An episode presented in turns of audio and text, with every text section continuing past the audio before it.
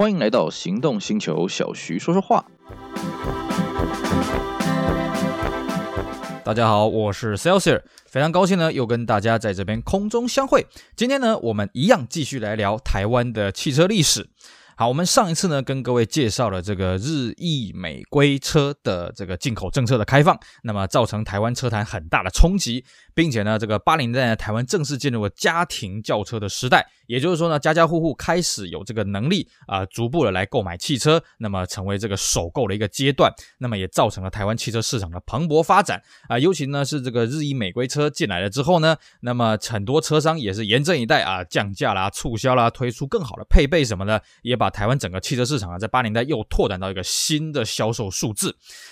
当然，在这种空前的市场规模发展当中呢，还是有几家愁啊哦。那我们上次就跟各位买下伏笔的，这个最愁的是谁呢？就是我们这个台湾车坛的老字号裕隆汽车公司了啊。那么呢，这个裕隆汽车公司呢，在八零年代呢，不仅丢失了这个销售冠军的宝座呢，并且它开始出现了连年的亏损啊、这个主要原因是什么呢？其实各位回想到这个八零年代呢，这个裕隆它做了一个非常重要的一个国人都应该还还有记忆的车款，叫做裕隆菲凌啊。那么我们在更之前的节目有跟各位讲过呢，这是因为那个大汽车厂案的促使这个裕隆当时的接班的这个吴淑文女士呢，决心。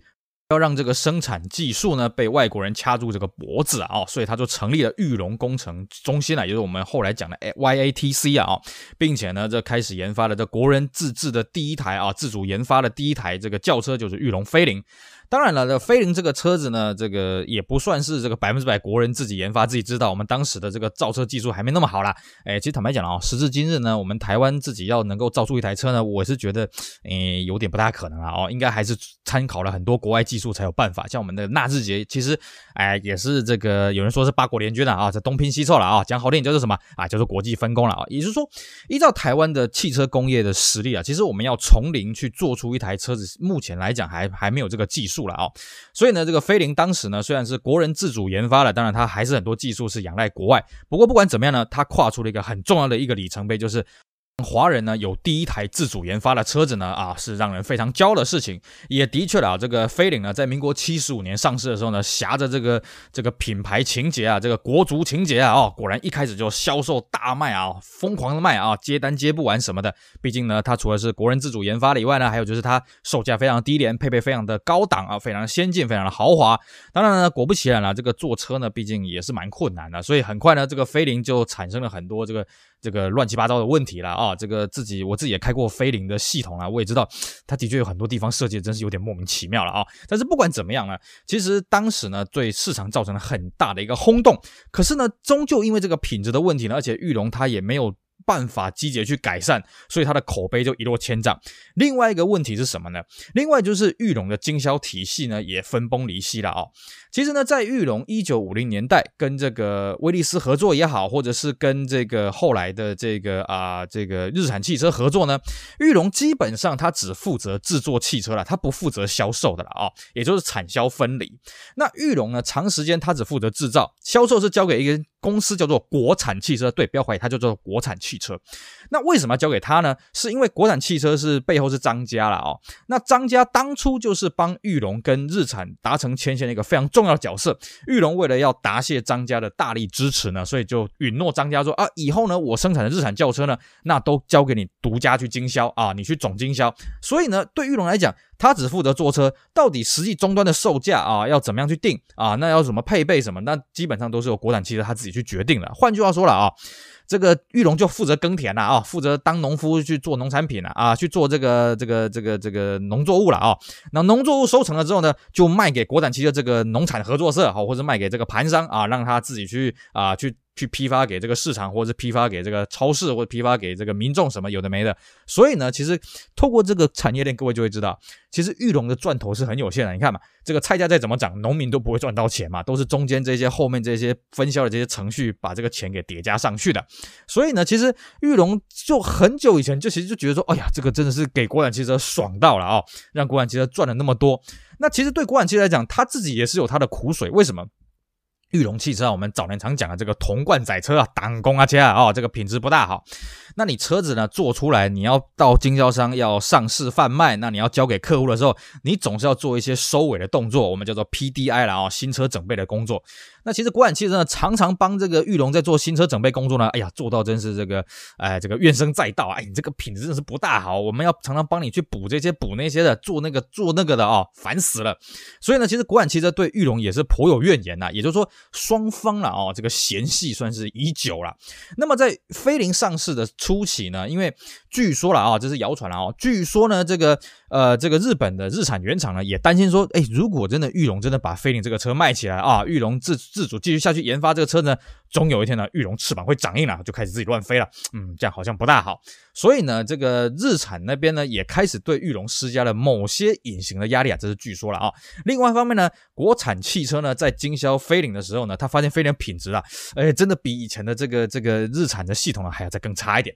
所以呢，这国产汽车呢，就开始跟玉龙吵架。他认为说，哎呀，你应该去改善品质啊。玉龙说，哎，我已经尽力了，你就负责卖车，你就负责卖好嘛，对不对？你不能这样一直要求我一定要做的多好多好，这个车售价才多少，有的没的，双方就开始吵架，吵架，吵架，吵到后来呢，干脆国产说，那老子我不卖了，行吧？所以呢，他就在据说了啊，他就在这个展示间呢，公开的去推销这个日本日产的这个车型，就是裕隆日产的车型，而叫大家不要去买飞凌啊。可是，在看在玉龙眼中，哎呀，我花了这么多钱去做飞凌，你竟然这样子公公公然的叫这个消费者不要去买，这怎么行呢？于是双方呢就不欢而散，一拍两散了啊，就结束了这个国产汽车经销裕隆汽车这二十多年的这个这个这个合作关系了啊，双方一拍两散，国产汽车呢另外去找合作对象，另外去生产呃贩卖汽车。那裕隆呢想说没关系啊，这个以前我们这个木栅捷运线的名言嘛啊，马特拉不拉，我们自己拉啊，你国产汽车不帮我卖，老子我自己来卖。可是呢，玉龙那时候并不清楚了哦，其实坐车跟卖车是两码子事儿，就像很会种菜的农夫呢，你叫他去市场上面吆喝，他也不行了。那玉龙那时候不知道嘛，所以就自己去招募这个经销体系了哦。我们现在看到这些。全省各地的玉龙的经销商，基本上都是从当年这些体系慢慢去演化过来的了啊。比方说像我啊，我家乡在台南地区呢，那台南这边呢，就是当时当时就是所谓的国通汽车，一直经营到现在了啊。可是呢，这个东西不是那么的简单呐，就是一开始呢，玉龙去招募这些经销商呢，当然也是这个呃问题也是多多了啊。玉龙也不知道怎么解决，所以间接又导致的玉龙的这个销售的状况呢，非常的啊这个受到严重的一个打击啊哦。那么当然还有就是飞凌的品质陆陆续续出问题。也让裕隆呢受到了很大的形象的一个伤害，所以呢，其实裕隆的车子不仅在八零代中期呢被福特六和的这个总销量给超过去，那么在八零代后期呢，裕隆的口碑是越来越差，所以导致了裕隆汽车连年亏损。那么在这个时候呢，其实负责接掌裕隆的这个吴淑女士呢，她是这个代替这个已经过世的这个严庆林先生呢来接掌裕隆，那她那个时候年纪也大了，她做的有点力不从心，这时候怎么办呢？好吧，那就把他们的儿子严凯泰先生呢从这个美国叫回来。哎，是时候该让你接班了。那时候严凯泰先生几岁呢？才二十出头诶，年轻气盛啊啊、那他就回来做这个玉龙的第三代的这个掌门人了啊、那么他回来接掌的玉龙呢，很快就发生一个很严重的问题，就是其实很多企业在第二代接班的时候都会遇到的问题是什么呢？哎，虽然你是老板了啊，但是呢，你下面这些员工呢都是看着你长大了啊，基本上你还要叫他们叔叔伯伯了，对不对？所以呢，你怎么叫得动这这些老臣呢？哦，然后再来就是。年轻人他的思维跟这些老一辈的思维一定有非常大的一个代沟嘛啊，像这个很多这个父母跟子女之间常常会吵架啊，就是一些世代的这个观点的不同嘛。果然在玉龙内部也发生这个问题了啊。一个很明显的事情是什么呢？当时呢，玉龙一个常青的车款叫做吉利青鸟 Bluebird 啊，这个车子是从呃玉龙一开始创呃一开始跟这个日产合作呢，就一直生产，那中间稍微有。断了几年了啊，但之后又是生产啊，到那个时候，那玉龙这个青鸟这个车型呢，它准备要进行改款了。那严凯泰觉得呢，啊，不行，这个青鸟这个车子呢，可能太年啊，太太太年长了啊，这个看起来老气横秋啊，不要不要不要，我们要生产适合年轻人的车款。所以当时呢，玉龙就挑呃这个严，据说严凯泰就挑选了这个啊英国这个率先开发的这个率率先上市一个车型叫做霹雳马啊，看起来外观非常的新颖，非常的时髦啊。那么引擎呢，也是走这个比较性能的取向。比较符合年轻人的胃口啊，那就调这个来上市啊。结果呢，这个霹雳马上市啊，固然呃受到年轻人的欢迎，可是很快呢，这些老一辈人觉得，哎呀，这个车太年轻了啊。老一辈的人开始转战其他的，像我们讲的这个福特的啦，或者这个头塔的产品啦，所以玉龙的销量呢又进一步的下降了啊。那这时候呢，玉龙已经连年亏损，亏损到什么程度呢？呃，据说了哈，他已经亏损掉快要到他的资本额的一个程度了啦哦，所以呢，玉龙大家都说，哎呀，糟糕了，这个严凯泰这个接班啊，这个这个二这个第二代啊，这个真的是不行了啊，这个第三代的掌门人呢，这个我看应该做不下去了，所以严凯泰他也是腹背受敌啊。这个时候呢，严凯泰怎么办呢？他只好做所谓的奋力一搏啊，放手一搏，破釜沉舟啊啊、哦！这个就是有名的，我们后来九零代拉朗朗上口所谓的少康中少主中心了啊、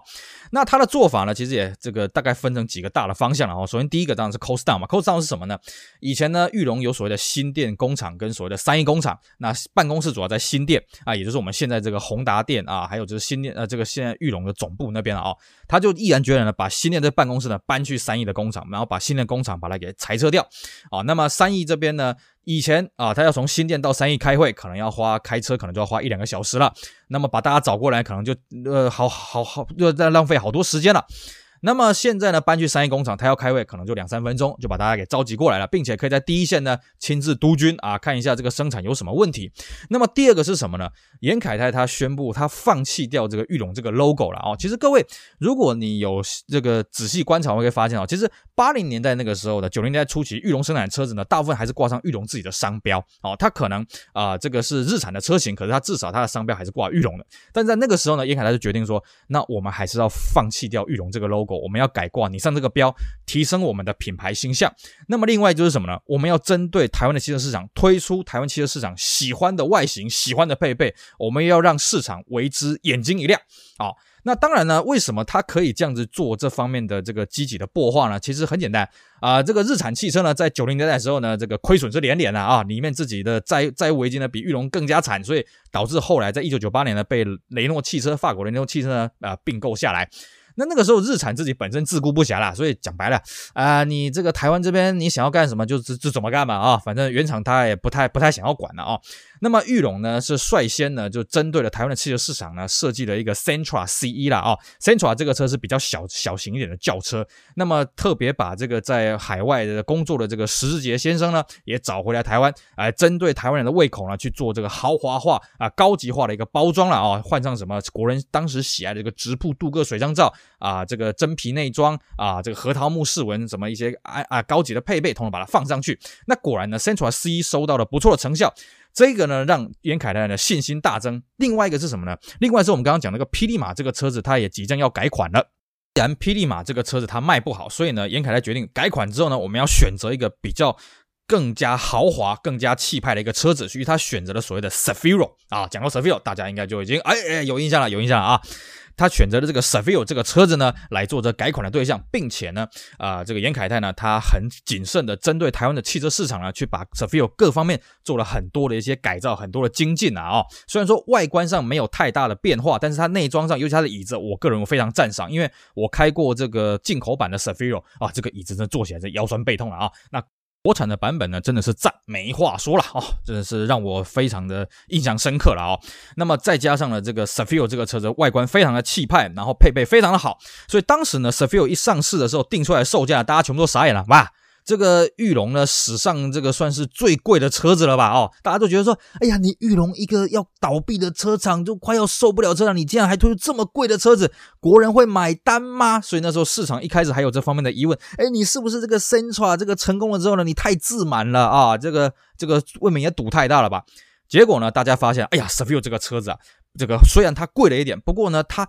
一样是小狗短袜哦，它非常的气派，然后内装非常舒服。最重要是什么？它它全车系都搭载所谓的 V 六引擎啊哦。那么以前呢，这个 V 六引擎可能要到买到三千 CC 或者买到进口车才有了。那么现在 s a f i r 全车系呢，六七十万就有 V 六引擎。那么国人呢，第一次接触到这么用这么低的代价就可以买到 V 六引擎，哎呀，国人这个为之眼睛一亮啊。所以那时候 s a f i r 一上市啊，马上造成轰动啊哦，甚至这个到处都是大抢购、缺车。而且呢，裕隆那时候的行销也做得很好，他刻意呢把 Cefiro 包装成一台洋人的车子啊，所以他的广告呢基本上不太讲中文啊，那么都是讲这个洋文啊，讲英文、讲法文的都有啊。那么另外一个是说呢，有一次还有一支广告呢，也是让 Cefiro 让人家为之震惊，就是他把 Cefiro 呢跟这个严严凯泰他们自己家里面的劳斯莱斯做这个宁静度的对比，哎，才发现某些特定条件下 Cefiro 其实比劳斯莱斯更安静。哇，这个东西呢让市场上也是眼睛为之一亮啊，所以 Cefiro 一出来呢。果然一炮而红，而且呢，让玉龙呢在第一年呢就成功转亏为盈。第二年呢，彻底大赚了啊、哦。那么这个让玉龙从这个谷底成功翻身啊，就靠这台 s a f i r o。那么也是因为 s a f i r o 的关系呢，所以玉龙在九零年代开始赚钱，并且在九零年代后期呢，嗯，坦白讲，他钱真的赚了很多，所以开始推出一些奇奇怪怪的车子啊、哦。当然，也是针对台湾汽车市场的胃口呢下去。把这个日产的原型车呢改造成台湾人喜欢的车型，那么非常的高级，非常气派，非常的豪华，间接也都造成什么呢？Sphero 既然大卖嘛，对不对？那其他同一对手是不是受到严重影响？是啊，那其他同一对手要怎么样扳回一城呢？那就是这个我们师生讲的啊，还不就是跑步游泳，你做什么他做什么？好，你把车子改造的很气派，我们也来改。所以呢，各位可以发现，这个九零年代后期台湾的这个汽车啊。一台比一台配备好，一台比一台豪华，一台比一台气派，就是 Sphero 它所带起来这个风气之先呐啊！甚至呢，这些呃反过来就是说，这些车子如果不够气派、不够豪华呢，那就被市场慢慢的淘汰掉了啊。于是呢，遇荣不仅靠着 Severo 成功转亏为盈，赚了一大笔钱呢，也成功拿下了市占率的冠军啊！这个就是为人津津乐道这所谓的严凯泰少主中心了啊。那么其实啊，坦白讲啊，要我去挑选这个九零年代台湾的代表性的车型，我一定会讲 Sphero，因为基本上只要你啊一个台湾人，你只要有经历过九零年代啊一九九零年代，你一定会对 Sphero 这个车有点印象啊。像我们尤其老一辈的啊，现在可能这个六七十岁啊，Sphero 哦，这车就速些哦，这 V 那个吼 Lucky Engine 哦，站起来就爽哎。大家都会对这个车子朗朗上口啊，可见的这台车当时有多么的深植人心啊！尤其我记得当时我们在路上看的，就我们南部这种小乡下啊，基本上十之八九的人都是换 Sphero，因为那时候开 Sphero 根本就是这种流行啊！哎呀，你也买一台 Sphero，对对对，我也买一台 Sphero 啊，Sphero 这个车赞，哎，对对对，这个车赞。而且后来呢，Sphero A3 的这个车型呢，后来还针对台湾呢继续做了这个外观的这个小改款啊，这些研发什么的又。再度获得这个国人的非常大的一个回响了啊，所以呢，Sphero 这个车彻底改变了裕隆的这个命运，也改变了我们整个台湾汽车市场的生态啊，对台湾的市场发展呢，受到非常非常大的影响。好，以上呢就是我们今天节目内容呢，跟大家介绍了这个。A3 的这一款车如何改变了裕隆，如何改变了台湾的汽车车坛的生态，并且呢，也间接促使了下个阶段的这个国瑞丰田，就是 Toyota 在台湾的绝地大反攻。当然，这个时候台湾的汽车市场不仅是进口车，包括国产车在内，已经进入了全面战国时代。而且，台湾的汽车市场年销量呢，首度突破了五十万大关，也是在九零年代这个时候达成的。好，我是 Celsius，非常感谢各位今天的收听，也希望大家继续支持我们其他精彩的音频节目。我们下回再聊，拜拜。